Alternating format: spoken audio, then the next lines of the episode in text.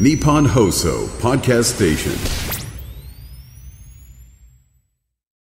中瀬ゆかりのブックソムリエ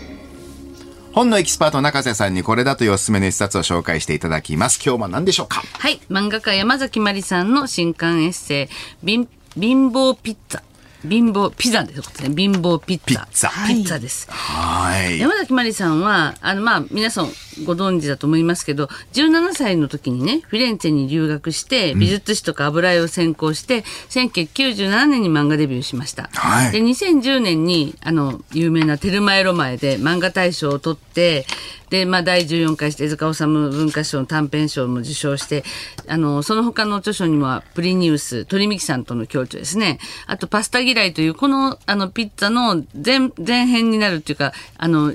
最初の作品になるもので、まあ、そこのシリーズ的な食と自分の人生を重ね合わせたものなんですけど、そのパスタ嫌いというのを書いたり、猫がいればそこが我が家とか、最近翻訳も、イタリア語の絵本の翻訳とかも、あの、やられたりとかして、本当に幅広く、活躍している方ですけれども、この、今回の新刊エッセイ、貧乏ピッツァは、その17歳でフィレンツェに留学した山崎まりさんが、まあ、極貧のが画学生時代だったわけですよね。で、それでその方が、その、あの、その時に食べたもので、今でも忘れられないという、その、あの、味をいろいろ紹介してるんですけど、パスタとかピッツァの味とかね。で、それでその当時、その、あまりにも貧しくて、まあ、めちゃくちゃ、あの、具とかもないような、ものをあパスタとかを食べてたら、ちょっとイタリアンのイメージとちょっと違うんですよねそうなんです、そうなんです。それでこっち帰って、あの、日本に来て、それでこう、レストランに行ったら、その、自分が貧乏で、あの、食べてた、こう、スパスタみたいなのめちゃめちゃ高い値段でみんなありがたそうに食べてるの見てショックを受けるわけですよ。え、あん、あんな貧乏飯がこんな高い値段でみたいな。で、そういうことをなんか大きな声でいろいろレストランで、これはね、すごいもう玄関とかこんな感じでみたいなことを話してたら、そこの後ろの席にいた紳士が、あなた面白いですねって言って、あの、実はこういう番組やってるものですけどって言って、その、あの、ある番組にオファーを受けて、そこでその料理のことを話すことになるとかね。すごい展開ですよね結構展開がすごいで、今の山山崎、山崎まりさん、時々テレビにも出てコメンテーターとしても活躍してますけど、ねその一番最初の原点はそういう偶然、あの、レストランで喋ってた自分の貧乏話が受けたっていう。はい。そうだからあまりにもこのイタリアンのことをその貧乏目線で語りすぎるとちょっとイタリアン関係者からちょっとそれやめてよみたいなレストラン関係者が原価とか言うのやめてもらえませんかとか言われたりとかしてね。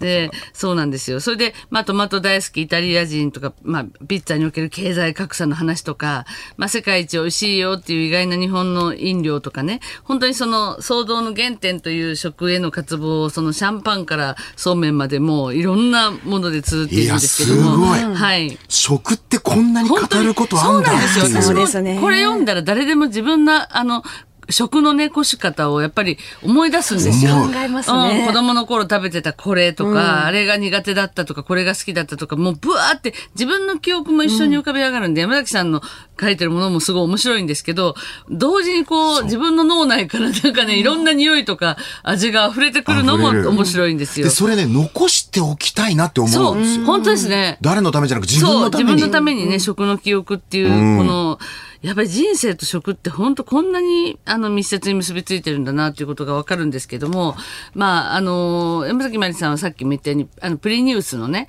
あの、本を書いて、で、プリニウスっていうのは古代、古代ローマの博物学者で、大プリニウスと言われていた、ミツバチ大好きなおじさんだったわけですよ。で、あの、博物史というプリ大プリニウスの、あの、書物の中でも、ミツバチについての項目のタイトルっていうのが、最高の創造物だっていうことで、ものすごい、その、他の章よりも力が入ってるらしいんですよね。で、あのープリニウスがそのミツバチをここまで褒めるっていうのは理由があるんですけども、あの彼が特に感動しているのがミツバチのこの合理的な社会性と勤勉さ。でであのあのしかもこの当時から世界の人々がすでにねもう世界の嗜好生活の嗜好品としていた蜂蜜の製造製造主だという点にものすごくその感銘を受けてですね、それでこうあのその博物誌にまあいろいろ記してるんですけどその話とかももすごい面白くて、プリニウスがどういうふうにあの博物誌に書いたかとか、そういう教養も。教養ですよね蜂蜜の歴史は人類の歴史っていうことわざが古くからあるらしいんですけど、そういうね、もうスペインでは新石器時代に書かれた養蜂をする人間の姿が壁画であるらしいんですよ。もうで、古代エジプトにも養蜂の記録があるし、あの、ギリシャ神話にはアリスタイオスっていう養蜂の神様も存在してるっていうんですよね。うん。だから自分の食べ物の記憶だけではなくて、その例えば今蜂蜜の話ですけど、山崎まりさんはいろんなこう歴史をたどってそうそうそう。そういうアプローチをしてみたり、もう様々な方向から食を語るんですそうなんよ